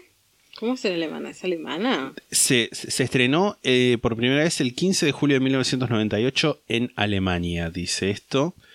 Dirigida por. Dirigida por Menahem Golan. Sí, que quién es, ¿no? Es un señor que vamos a ver qué otras cosas hizo, si es que están listadas. La película es estadounidense igual, Ah, ok. creo. O sea, como que la fecha de estreno no es la o sea, sí se estrenó en ese momento en Alemania, pero no quiere decir que sea alemana. Ok. No es alemana. Y nada, es una, una persona que hizo películas distintas. Por ahí la que más... No, pero ni siquiera es director. Fue productor de Cobra, que es una película con Sylvester Stallone. Por si a alguno le, le suena, pero... Pero no. En fin, es una serie del 98, es una producción entonces estadounidense con Franco Nero en el rol de Gianni Versace. Que aparece dos segundos. Capaz como debe ser. Sí, sí, sí, sí. Y como Andrew Cunanan, Shane Perdue, o Perdue, Sí, que quién es, ¿no? un muchacho que estuvo en esa película nomás, según internet. Sí. Dudo que lo... O sea, si tenés que poner esa película en tu reel, ¿cómo haces que te contrate otra gente? Sí, realmente. La película, uf, la película grita noventas. Grita bajo presupuesto, sobre todo, Sí, me parece. sí, no grita el mejor noventas. No, Grita como el, el 90 medio falopa. mm. 90 ya. eh, te estás eh, viendo que tus ahorros van a quedar adentro del banco y no van a poder salir. La persona, vamos a buscar, a ver, no, no es por hacerle shaming ni, ni nada, pero vamos a buscar quién fue el o la editora de esta película que hizo un trabajo de mierda, podemos decir. De mierda y a la vez maravilloso. Exacto, como nos gusta a nosotros. Mi- Michael Janovich. o Michael Janovich. Sí. Sí, sí, sí. Me acuerdo, me acuerdo de los, de los créditos. Sí, lo que tiene la película es que está muy mal actuada a nivel. Está mal actuada a nivel clase de teatro Sí. de cuando tenés 13 años y crees que Sí, actúas sí, re bien. Y que está siendo como súper una actuación re profunda y mostrando un gran rango de emociones, pero no. Viene de un tipo que se disparó en cámara en una obra del colegio. O sea, Lisandro. Sí. Que crees que es como qué película dramática que pegué y es tipo una mierda y estás actuando muy mal y se nota y todo, todo no hay nadie que actúe bien en la es como muy es como que se nota todo muy no sé si forzado, pero como no natural. Es que aparte me Muy parece no natural. hay como una como un error de guion muy grande. O sea, no creo que sea exclusivamente culpa de los actores, o sea, todos los actores actúan mal. Pero tipo, me parece que es como, ¿cómo vas a actuar si el guion que te dan, tipo, Andrew una- Cunanan es como súper violento al pedo? De todos, sí. Es como que, que lo tocas y detona ese muchacho, como que todo el tiempo grita. Grita- "F- Go away, you stupid immigrant, le dice a Le uno. dice a uno que estaba tipo que intentando cobrar una factura, Sí, ¿no? sí. Como, como que es violento al pedo. Y, y como que es muy del 0 al 100. Es tipo, ¿cómo actúas eso bien? No hay forma de actuar eso bien. Es como que el guion es bizarro. Sí. En un, el único, la única crítica que tiene Letterbox dice que el guion por momentos es como campi, que campi es como una, como exagerado, Sí, podríamos decir, sí, decir, sí. como que, que roza lo comédico, diría. Sí, sí. Sí. y se, se va mucho. Va, no sé si querés hacer algún otro comentario respecto a, a lo técnico. La música. La, música, es muy oh. horrible. Tipo, todo tiene música muy fuerte. Que encima no encontramos subtítulos para esta. No encontré, voy a decirlo. No encontré subtítulos para esta película en inglés, que fue lo primero que busqué. Perdón, arre. Y después los que encontré en castellano estaban desfasados. No es que estaban desfasados, que estaban de forma conjunta, no sé, adelantados o atrasados un par de segundos, sino que estaban en ese momento, viste, que acomodas uno, pero los otros como que se van desacomodando. Y Sí. eso, de hecho, traté de resolverlo porque hay como una página que te deja transformar los subtítulos, porque eso tiene que ver con los frames por segundo a los que van los subtítulos que se difieren de los de la película. No hubo caso. No hubo caso. Así que la, la vimos sin subtítulos y como la música estaba muy fuerte, yo muchas de las cosas que decía Yanni, o sea, Franco Nero, no pude entender. Sí, tenía una cosa, el, el sonido de esta película está como muy mal, no solamente porque, más allá de que la música es una mierda, igual la música es una mierda y a la vez una fantasía. Sí, sí, sí, sí, Porque era había- tipo había música, temones. sí, era nivel, un nivel de agarrar la música del primer sitio de, Rosa- de royalty free que te aparece, pero en los 90, o sea, andás a ver Sí. de dónde salió esa música. Toda muy fuerte por encima de las voces, pero las voces aparte estaban muy mm, como mal grabadas, como que por momentos se escuchaba muy bajo. Y es gracioso porque sabemos, porque se veía en la película que había micrófonos. en la- Sí, aparecían en la parte de arriba de, de la pantalla. Muchas veces durante la película aparece el micrófono, muchísimas, tipo, y como que algunas imagino que se nos habrán pasado, pero algunas se, se ve el micrófono como más de una vez, tipo, se ve, se deja de ver y a los dos segundos se vuelve a ver tipo más. Porque encima es como que siempre, las veces que me acuerdo era, pasaba que se veía el micrófono y justo por casualidad, o sea, no casualidad, sino por cuestiones de guion, una de las personas que estaba hablando se, se levantaba y se levantaba, entonces la cámara como que abría un poco más el plano y quedaba el micrófono y como que lo Sí. corrían después. Sí, sí, Hermoso, bellísimo. Sí. Otras veces sin que pase eso también se veía el micrófono. Sí, sí, se veía muchas veces. Sí. Y no se escuchaba. Igual yo creo que también no, no había que escuchar lo que estaban diciendo para entender qué estaba No. pasando, digamos. No, no, no, no, no. En las locaciones, la locación de la. como era casa. Casa Casuarina. Casa Casuarina, no era. No. O sea, era una cosa similar, podemos decir, en tanto que tenía esa reja. Para mí era un salón de fiestas. tenía. Tenía tipo, mucha pinta de esta- fiestas. Tipo columnas adentro. Las columnas estaban agregadas. Es como que Sí, era, un, sí, sí. era un lugar fancy, o sea, era un lugar elegante, pero le habían agregado cosas como para... Tipo columnas, ¿vieron como esas columnas de yeso? sí, era- eran columnas de yeso. Y como para, ah, mirá cuánta clase y, y sofisticación, muchos libros. Muchos libros. Mucho citar Truman Capote y Todo ese tipo agregado, de cosas. tipo. Sí, sí, sí, sí. Y todos los personajes... Ay, Antonio. Como, como la parte que Antonio corría.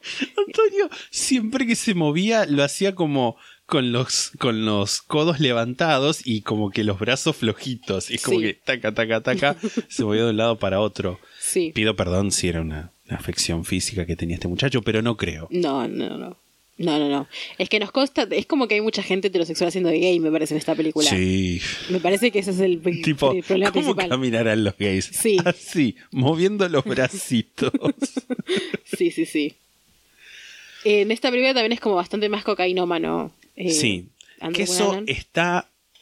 No sé si es- está bien que sea tan cocainómano, pero me gusta que fuera más falopero que en la de Ryan Murphy. Si bien en la ¿Era de Ryan falopero? Murphy sí y vendía tipo pastillas y todo eso, y como que en el último tiempo como que tampoco podía conseguir sugar daddy y esas cosas porque estaba como desmejorado y lo dice el libro como gordo, como que había ganado peso. Ajá.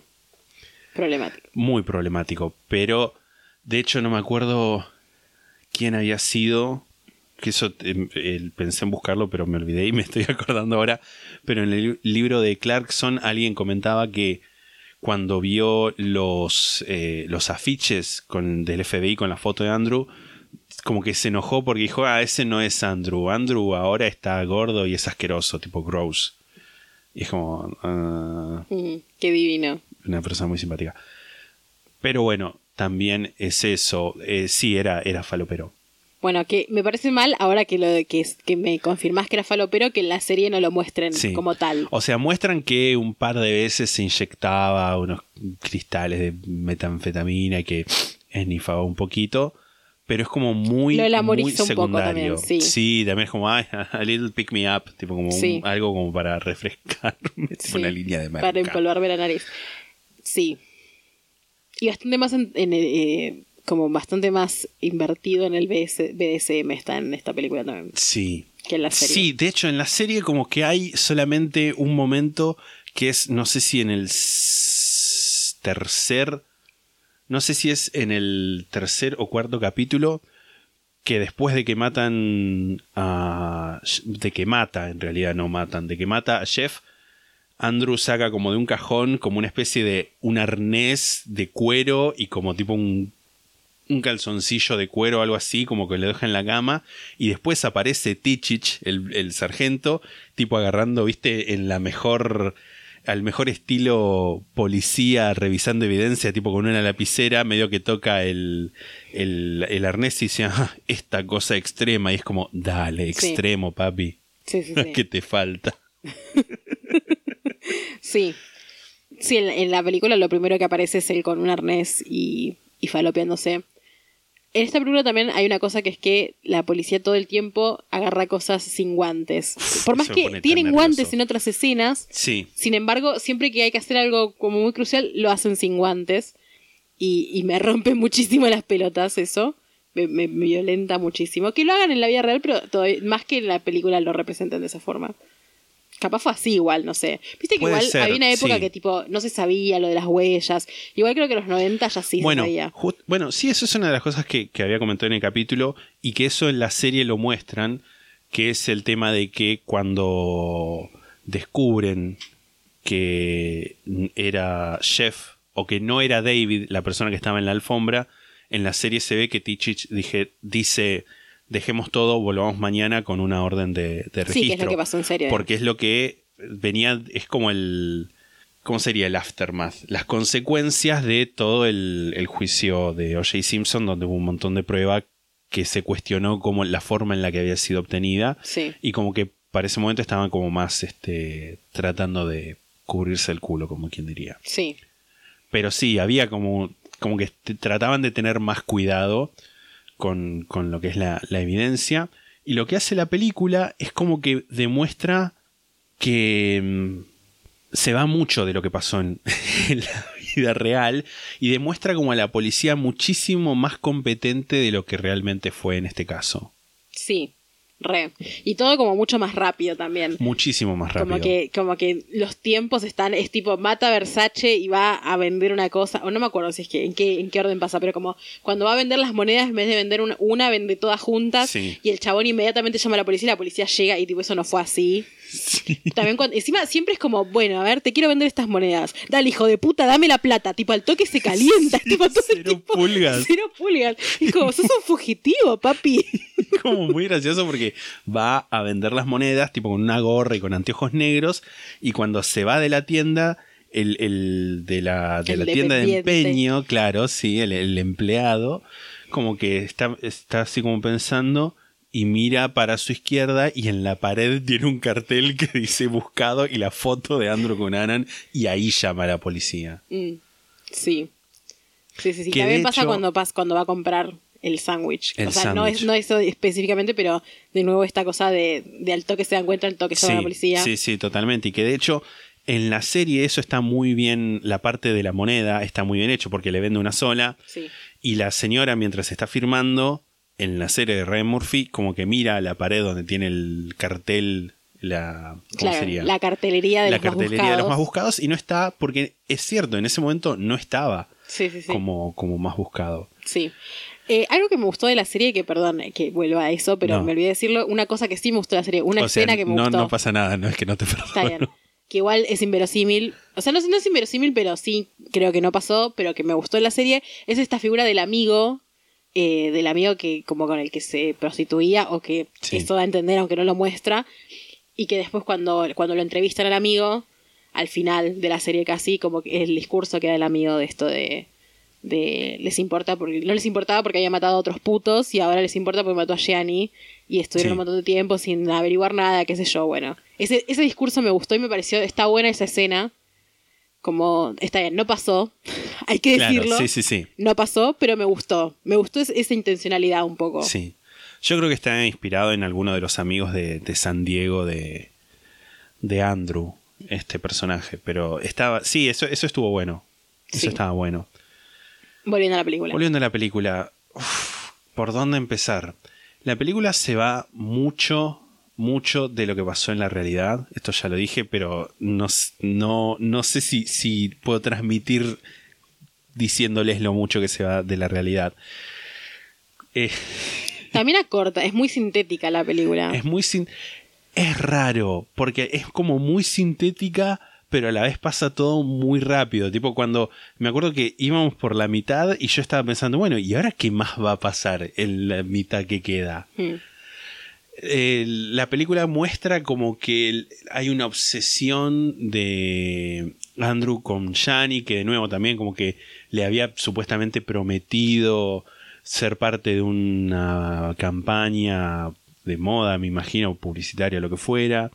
Como que en un momento hay una como una especie de show de Versace, ¿te acordás? El Sí. primero que Todas las partes en las que está Versace, Donatella es como una, es como un maniquí con La peluca.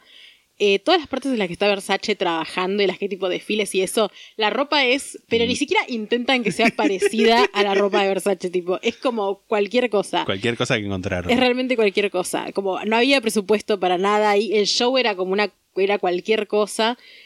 Y la parte que estaban como el lago Cuomo, que era o sea que estaba Andrew también ahí, que era como una especie de como casting de modelos. Sí, sí, sí. Y, y estaba Andrew ahí, qué sé yo, y supuestamente era lago Cuomo eso, y lo, y lo rechazaban, y esa escena era muy, muy dramática al pedo también. Lago Cuomo era, era como la costanera de Buenos Aires. Sí. tipo, era un- una, una masa de agua muy sucia y, y que no tenía nada que ver con Lago Cuomo, pero bueno. realmente. Está bien. Y que, que en eso también muestran como cuando están entrando un boliche y no lo dejan pasar a Andrew y aparece Gianni y le dice, eh, ¿te acordás de mí? No sé qué. Y Gianni lo mira y dice, ah, Lago Cuomo. Y se da vuelta y tipo como que le hace un desaire. y Andrew ve desde afuera el, el desfile y, y después se droga y tiene un sueño alucinógeno Ay, sí. con el desfile donde está él en, Con una en peluca. drag supuestamente. está como muy en lo que en lo que yo me imagino que un tipo de los 90 se imagina Sí. que es el drag o la, la aspiración de, de un hombre homosexual con una peluca, un peinado. Aparece una drag. Aparece una drag En un más al final. Sí. Y, y es como muy bizarro todo porque está ahí como, como reina, tipo esposa incluso de, de Versace, Sí. no sé, rarísimo. Rarísimo. rarísimo. Tipo de- muy raro. Muy raro. Y me, me acordé justo que en esa supuesta, ese supuesto casting, en un momento él le va a reclamar a, a Gianni, y Gianni dice, no, no, no, no, no, y va y le dice, Donatella, no sé qué, y Donatella le dice, me dispiace. y se va. Y una, una Donatella muy Rafaela Carrá, me parece, tipo como en, en cómo estaba... ¿Qué pensará Donatella de esa Donatella? Me, interesa mucho saber. No debe ni haber visto la película. No, olvídate. De Penélope Cruz sé que le gustó. Mira. Me lo dijo, no, estaba en Wikipedia como que son amigas, Penélope Cruz y Donatella, y que incluso cuando no sé si le habían nominado algo a Penélope Cruz o estaba haciendo la presentación de la serie en una ceremonia de premios, no sé, Emmy, Grammy, lo que fuera, como que Donatella le mandó un ramo de, de flores con un cartelito que decía buena suerte, Ah, porque son amigas a pesar de todo. claro. A pesar de que. Sí, a pesar de que bueno, no tiene la- culpa, Sí, Penélope. no, obvio. Penélope está muy bien como Donatella. Sí. Sí. Sí. Después, a ver, la serie. Primero que No, la película. la película. no, no, no, no, no. La película. Mm, A ver. El departamento de David no es tanto un departamento, sino que es una casa. Una casa con una pecera en el medio. Una pecera con, con habitaciones, con cocina separada. Cuando en realidad, y como lo muestran también en la serie, perdón que comparemos todo, pero es casi inevitable. El departamento de David era como tipo un loft. Igual me queda la duda, era tan grande, tipo, porque el, el- el loft de la serie es tipo, era millonario el chabón. Sí, no sé si era tan grande el loft. Lo único que sé es como que decían que la única división que había era la del baño y la de la habitación. Está bien, como un loft. Pero en la serie, el loft del chabón es, es Es enorme, enorme, Es es tipo, muy este, dale, tan millonario sos. Y encima en un momento como que Andrew le dice algo como, vas a vivir toda tu vida en este loft de mierda. Es como, no es un loft de mierda, es gigante. Es hermoso. Tipo, o sea, está bien. eh, tipo, los lofts de por sí me parecen como un poco inmundos como, como concepto. Pero tipo, es un loft gigante. Sí, sí, sí. Y también como muy gracioso porque en esta en la serie también de nuevo no tenemos forma de saber cómo se dieron los, los intercambios. Y dije la serie de nuevo pero bueno. No, no tenemos forma de saber cómo, cómo fueron los intercambios pero por lo que cuenta está bien que siempre uno va a hablar bien de los muertos por lo general pero como que la mayoría de amigos y familiares tanto de David y de Jeff como que decían que gente que eran personas como muy buenas siempre no sé si poniendo la otra mejilla, pero de ayudarte y de todas esas cosas. Y en la película, lo, tipo, llega David, llega Andrew y como que lo empiezan a putear de arriba abajo, tipo, pero muy mal. Y, y nada, Es rara también. es como- rara. Es rara la relación entre ellos, es raro cómo se dan los asesinatos, como que lo, lo- mata y el cadáver como que no está ahí, como que no está en el departamento o en la casa, en este caso, cuando llega la policía como que se llevan el cadáver y después aparece flotando en, Claro, en aparecen mar. los cadáveres de David y de Jeff a la vez. Sí, Tipo, en la, en la, en la casa solo encuentran tipo el charco de sangre en la cocina. Que eso la película lo tiene bien, que es que hubo una discusión entre Jeff y Andrew antes de matarlo, y eso lo sabemos por testimonios de vecinos, como que más o menos a la hora en la que se supone que murió Jeff, hubo como una discusión, un ruido tipo ruido fuerte, yo me imagino el cuerpo de Jeff cayendo al piso, sí. y ahí se calmaron. Que de hecho uno de los vecinos pensó, ah, sí, deben estar teniendo sexo gay. Ajá. Pero bueno, y que en la, en la serie lo que muestran es que entra Jeff y directamente Andrew ya empieza a darle martillazos en la cara. Pero bueno, en la película muestran esa discusión que es muy gracioso porque están como tipo Andrew con, agarrando un martillo con las dos manos, mirándolo así muy de cerca, casi poniéndose visco, si se quiere, o uno se imagina, porque la muestran de costado, y al lado está Jeff diciéndole, no sos nada, sos una porquería, no sé qué, basta, nadie te quiere. Es como, no le grites hacia una persona que está sosteniendo un Sí, martillo. es que es rarísima. Aparte, es como, ¿querés que te mate, boludo? Tipo, le estás buscando. Y aparte, tipo, tiene un martillo y onda, no sospechás que. ¿Por qué agarró un martillo, entendés? Tipo, No aquí iba a ponerse, claro. Tipo, iba a ponerse a hacer un mueble ahí, tipo, claramente te va a matar, chabón, corre. O sea, y después, bueno, viene, Ye- viene David y le dice, ay, maté a alguien y no le dicen a quién y se entera en, en, en, En el auto. en- en el auto porque ya se habían fugado. Y es muy gracioso porque ve en el diario que mataron a Jeff. Y dice, mataste a Jeff, hijo de puta. Y va corriendo y se mete en el auto. Si se mete con él a pesar de que, tipo, dale, te acabas de enterar que mató a tu novio, amigo, no sé. En ese momento, en- ahí creo que eran novios. O sea, en la película los mostraban también como novios, siguiendo la, la teoría de- del triángulo homosensual. Y después de eso, vamos a hablar de. No sé si del el elefante en la habitación, sino más bien de la ausencia del elefante en la habitación, que es el tercer asesinato de Andrew en, en la vida real, que en la película muestran a Miglin, o sea, no lo muestran. Sí. Tipo, no, no sé si hasta incluso lo nombran, o sea, si lo nombran debe ser dos o tres veces. Lo que sabemos que pasó es que de alguna forma Andrew entró a la casa de Miglin, lo ató, lo amordazó, lo mató y se robó el Lexus, ¿no? Y acá lo que muestran es que Andrew consiguió un cliente así de la nada, un tipo que se llamaba... Algo, eh, sí. te- eh, ha- hacían un chiste con, con nombres de diseñadores. Giorgio. Giorgio. Y él le dice Armani. fin. Sí. Y se va, le paga 300 dólares, Gianni se enoja y se roba un auto. Gianni no. Eh, no, Andrew. Andrew se enoja y después se encuentra en la calle con un Lexus verde que adentro tenía la plata y las monedas, Sí. porque sí. Porque sí.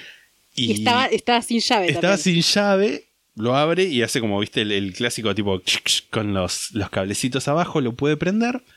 Y se, se está yendo y aparece alguien y dice, eh, no te robes mi auto, que es otra persona, al quien atropella dos veces y se va. Claro, que entendemos que es Lee Miglin. Y ese es Lee Miglin. Tipo, en ningún momento ni, ni habló ni lo conocía a Lee Miglin. Porque nada. Porque creo que la, la familia en ese momento debe haber presionado como un montón para que no ni se mencione. También pienso eso. que como hace tan poco que, que había, o sea, imagino que se sabía poco del caso también. Como no solo, o sea, igual sí creo fervientemente que probablemente haya tenido algo que ver eso, pero me parece que hay muchas cosas que responden, incluso esto de, de que él sea tan violento, como que responden a capaz no saber como mucho de la historia del, del backstory. Y que sea como, bueno, lo que saben es que el chabón entró en un restaurante y que, y que la gente lo vio y pensó que era él. Bueno, vamos a intentar a, ver qué pasó, qué puede haber pasado ahí. Ima- Sí. Imaginan esto de que el chabón dice, eh, ¿dónde mierda está mi sándwich? Eh, puto, tipo, dale. Como que, dice, bueno, el asesino debe ser violento. Como que entiendo el porqué también un poco de como Sí. esta imaginación ahí. Sí, sí, sí, sí. Y también omiten completamente el tema del- de, la historia familiar, lo cual Sí. confirma un poco esto que estoy diciendo de que, de que probablemente se sabía muy poco en Sí, comparación a lo sí, que en ese ahora. momento sí. Igual lo de Lee se sabía porque era como lo habían encontrado. Sí, sí, eso sí. se sabía que la familia, se lo decir, no lo conoce, no lo conoce nadie. Sí, sí, no estoy diciendo que, pero, que no, pero sí. Pero que no haya tenido que ver el tema de tapar un poco eso. Pero sí, hay muchas cosas que, que están como más dejadas a la imaginación para que rellenen el guionista o director de la película que en la serie, ponele. Porque Sí. ya tenés como un par de libros, eh, un- más años de, de investigación de fondo. Sí, unos cuantos más años. Sí. De hecho, eh, 98, 2000, 20 años. No, Sí. sí, 20 años de, de por medio para, para que se sí, sí. sí. tranquilicen las aguas o no. Me causa mucha gracia además que cuando lo que nombrabas, que después aparece la drag queen, que es cuando Andrew ya se está escapando, creo, de, de haber matado a Versace, Sí. aparece la drag queen y es como que son 30 segundos rarísimos donde Andrew está como, hey, Miss Thing, Sí, how are you doing? Es como como súper afectado, que es algo que no pasó en toda la película. Sí, sí, sí. Es como, eh, ¿con qué? ¿Por qué? O sea, ¿con qué necesidad? Tipo, le ves como, ah, sí, yo me estoy quedando en el departamento de tal cosa. Es como... Y como que la drag queen al toque se da cuenta que, Sí. está- que es un boludo que le está pelotudeando y llama a la policía. Pero es como tan rara esa escena, es realmente extraña, tipo, es, es, es que es la- toda la película es extraña, realmente. Sí, sí, sí. Pero eso, eso es lo que una de las cosas que me causó más gracia es de, de cómo, cómo ese cambio de, De, de registro. Y viste que hay mucha gente que, tipo, para hablar con drag queens eh, es como que. Sí. Yes, Yes, mm, queen. Thing, mm, ah, mm, estoy haciendo voguing con las manos. Y creo que un poco es, eso refleja una, una cosa que es totalmente verdad, pero en la película es extraño igual. Sí, sí, sí, sí, porque además es como súper... Es como dia- diametralmente opuesto a lo que lo muestran de, Sí. de cómo es en la realidad. Puede ser. No, qui- no quiero ser abogada del diablo, pero voy a Oh. hacerlo un poquito. Puede ser que esa escena. Capaz estoy dándole demasiado crédito a la intencionalidad de esta gente. Pero puede ser que escena sea como, bueno, así es como era, era de verdad. Y con el resto se estaba intentando hacer el macho y siendo violento y qué sé yo. Pero cuando estaba entre los suyos, era, hablaba así. Pero también era así de violento con David Es y verdad. con Jeff. Es verdad, no dije nada. Pero bueno, una de las cosas que yo estuve haciendo mientras veíamos la película es llevar la cuenta de los tiros. Sí. No sé por qué se me dio eso. Pero bueno, sabemos que en la vida real, que además esto incluso lo, lo muestran tanto en la serie como en la película mal, en, el- en tanto que el arma se la roba él a Jeff en ese momento, cuando o sea, mal. Cuando supuestamente lo que sabemos por investigación es que ese arma se la dejó Jeff a Andrew antes de irse a Minneapolis, cuando todavía tipo se estaban llevando bien. Y ahí se la dejó como, bueno, la dejo acá, cuidámela, qué sé yo. Y Andrew la llevó a Minneapolis. Aunque es quizás raro cómo la pudo pasar por el aeropuerto ahora que lo pienso, pero bueno, por ahí no había tanta seguridad en esa época, Sí. los 90. Pero bueno, También era sabemos un vuelo doméstico. Sí, también. Sabemos que en, en total Andrew disparó siete tiros con esa con ese arma, que eran tres a David, uno a William Reese. Reese, dos a Yanni y uno a sí mismo. Que eso creo que son, sumamos siete ahí, ¿no? Sí. Porque no lo conté, voy de nuevo. Tres a David, uno a William Reese, dos a Yanni y uno a sí mismo. Siete. Y en la película le tira cuatro a David, dos a William Reese, que llamamos seis, dos a Yanni, ocho, dos a Antonio, cuando sale que matan a, a, A Yanni.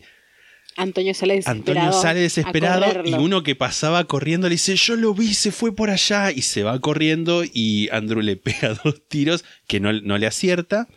Le pega un tiro al sereno de la casa bote, Sí. tipo como paf, así que encima le pega de re cerca, le dispara de re cerca y no le acierta, lo cual es como raro. Y después el, el propio. O sea, 12 en total.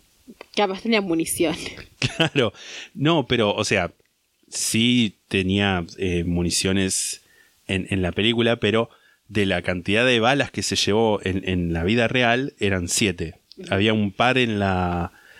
No me acuerdo cuántas eran la cantidad, entre las que se llevó tipo sueltas, por así decirlo, y otras ya cargadas en el cargador, pero eran siete en total.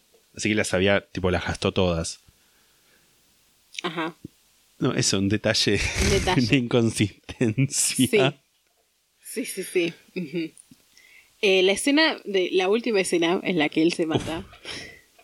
en, el- en- en la serie es como que, que me angustia muchísimo, porque no hablamos de eso, eh, de la serie, pero la, la escena en la que él se mata, la final, la de toda la persecución, qué sé yo, es realmente bastante angustiante. Sí. Tipo, me parece. Bordea lo innecesario casi. Lo angustiante que es todo ese episodio, el final, digamos. Está bien igual, entiendo lo que. Entiendo la intencionalidad y como que no me parece lo peor de la serie, ni, ni mucho menos, pero bueno. Y en la película, tipo, él se mata y como que es- tiene la cabeza, o sea, como que antes de matarse se cubre la cabeza con un pañuelo Versace, que ese pañuelo sí creo que era un pañuelo Versace, en Sí, serio, en, sí. en contraposición a todo el resto de la ropa Versace que aparece. Y es como, ¿qué? tipo, what the fuck. Y como que llegan y tipo le sacan el pañuelo sin guantes ni nada, tipo sin sacar fotos de la escena, y muchas veces como, ah, un pañuelo Versace. Y salen los policías y se ponen a reflexionar sobre por qué pasa todo esto. Dice, yo creo que Andrew hacía esto porque él, él que- quería ser como era Gianni Versace. Pero tipo, una reflexión gigante hace tipo de un montón de palabras. Sí, que encima dicen eso y después eso lo, lo hablan ellos entre los dos oficiales. Y después como que se congela la imagen y empiezan los créditos y hay como una reflexión de una voz en off Sí. que es como, ¿qué? O sea, Sí, es raro. Que es como que quieren darnos la moraleja por si no la entendimos. de que matar está mal. Claro. Sí, sí, sí. O sea, sí, matar es malo. Wow. Qué, qué viaje. Qué viaje. Qué fue viaje este caso, ¿eh? realmente fue este caso. Yo me quedo con la película Y con la Netflix Party. y con la Netflix Party. Sí. No sé si había algo más que. que... A mí la película me pareció increíblemente entretenida igual, ¿eh? Sí. De hecho, es como un, como un triángulo, que es tipo un, un descarrilamiento de tren que no puedes dejar de ver. Sí, no podés mirar para otro lugar. No puedes mirar para otro lado. Estaba la, la chica del café, el café a donde iba todas las mañanas. Versace, que le decía, no, te, señorita, tenés que pronunciar las, las, las R, Margherita, Versace, no sé qué, porque le estaba enseñando a hablar italiano aparentemente, y que un día que Gianni no había ido a tomar el café, como que ella se queda mirando así con cara preocupada, con cara de, va a pasar algo malo. Y después al final le está llorando en la escalera. Y ahí es cuando hacen la reflexión, porque es como Sí. que ellos van a investigar ahí lo de Gianni y ven que le preguntan, ¿usted lo conocía? Dice, sí, lo conocía, no sé qué. Y como que otra persona que también lo conocía, qué sé yo. Dice, claro, porque toda esta gente tenía gente que lo amaba, Gianni. Y Andrew no tenía gente que lo amaba. Y eso era lo que lo odiaba, que no tenía gente que lo amaba. Y es como, está bien, qué sé yo. Si vos, que, si vos decís. Sí, same. Same, same, same, same. Es un gran same todo. No sé si hay algo más que pueda mencionar así que me venga a, a la mente de, de la película. Sí puedo comentar el- de la serie que hay un momento donde se muestra como una entrevista que tuvo Jeff con un programa, que esa entrevista existió y se puede ver la original en, ¿Quién? en ¿Con un YouTube. programa? Jeff. Ah, Viste que tuvo una entrevista donde estaba... hablando de cómo era ser gay en la... Sí, que estaba tipo oscuro y todo eso. Bueno, Sí. es, entre- es una recreación de una entrevista que pasó en la vida real y que se puede ver. Está en YouTube para verla. Dice más o menos lo mismo. Es como. Igual es interesante, está bueno verla. No dura más de 8 minutos. Pero sí. Siento que hay algo que me estoy olvidando de comentar de la película, pero estoy revisando mis notas y no. No encuentro nada. Puse música, una mierda, la actuación peor, Miglin en mayúscula, cuenta de tiros. Ah, lo llaman Spree Murder, o sea, asesino relámpago. Y cuando habla con la drag queen, de repente es super gay. Eso es lo que noté de toda la película. Este, no, yo creo que no hay nada más para decir de la película. Como que. Hasta diría que la recomiendo, te digo, ¿eh? Sí, si la pueden conseguir, Eh, entre ver la serie y ver la película, te digo que vean la película. Es una mierda. pero bueno. pero ya sabes. Es entretenida. No es, no, intenta ser moralizante, pero no la puedes tomar en serio. Sí. Entonces, como que bueno. ¿Qué sé yo? Sí. El, en el medio de la película, como que sin razón alguna, cortan y muestran como una especie de pasarela que se nota mucho que está grabado con otra calidad que, que el resto de la película. Como que si, si hubieran cortado la, la grabación y tipo meten un, un cassette, un VHS y, lo, y muestran eso.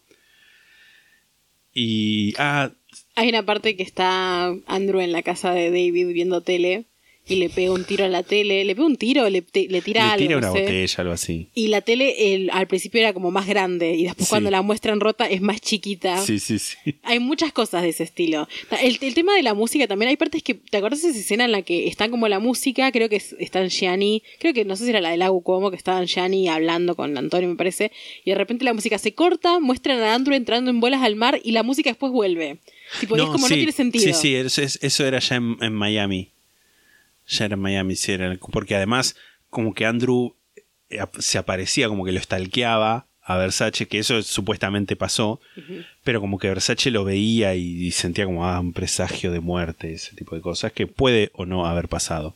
Y otra de las cosas, esto me quería nombrar, como que pasa tres o cuatro veces, no, dos o tres veces, que Andrew está en un lugar, tipo en un hotel, y se va y ellos llegan después En la película, en la película. Como que pasa muchas veces más de lo que que pasó en la vida real. talones, sí, sí, sí. sí, cuando en realidad no. Sí, cuando lo veía no.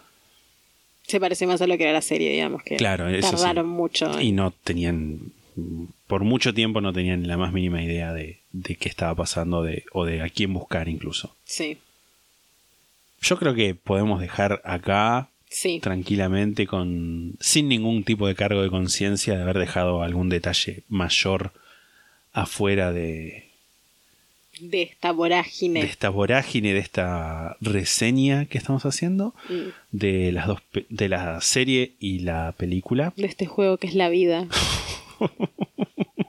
Había un par encima más de películas de esto que no, no encontré en, en ningún lugar. Lo que deben ser. Padre. Imagínate. Nosotros les vamos a dejar por ahora. Nos vamos a escuchar el próximo domingo con un lado B de algo. Sí.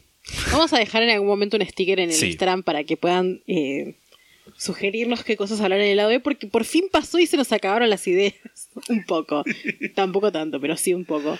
Así que si quieren sugerir, tienen algún tema que quieran que hablemos en los lado B.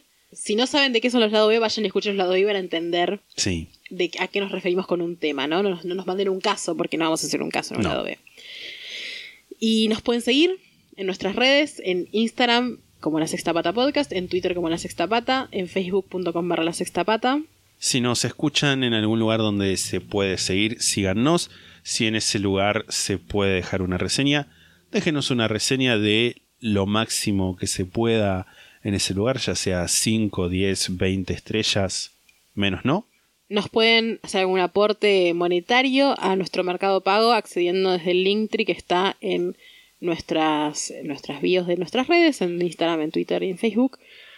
Y si tienen alguna historia que nos quieran mandar que les haya pasado, que les haya pasado al amigo de un amigo de un amigo, relacionado a lo sobrenatural, al true crime, o algo que les parezca que está piola que Relevante. leamos, nos lo pueden mandar a la sextapata.gmail.com junto con, como decimos siempre, cualquier tipo de, de propuesta empresarial. Sí, cualquier tipo de, de ganas de darnos changa. dinero. Sí, de changa tal cual. Nunca mejor dicho.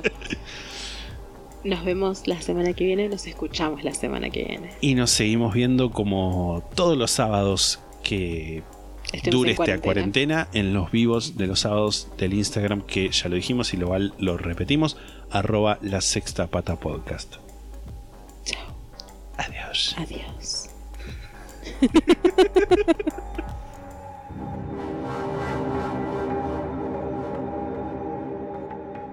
La sexta pata se graba en la ciudad de Mar del Plata.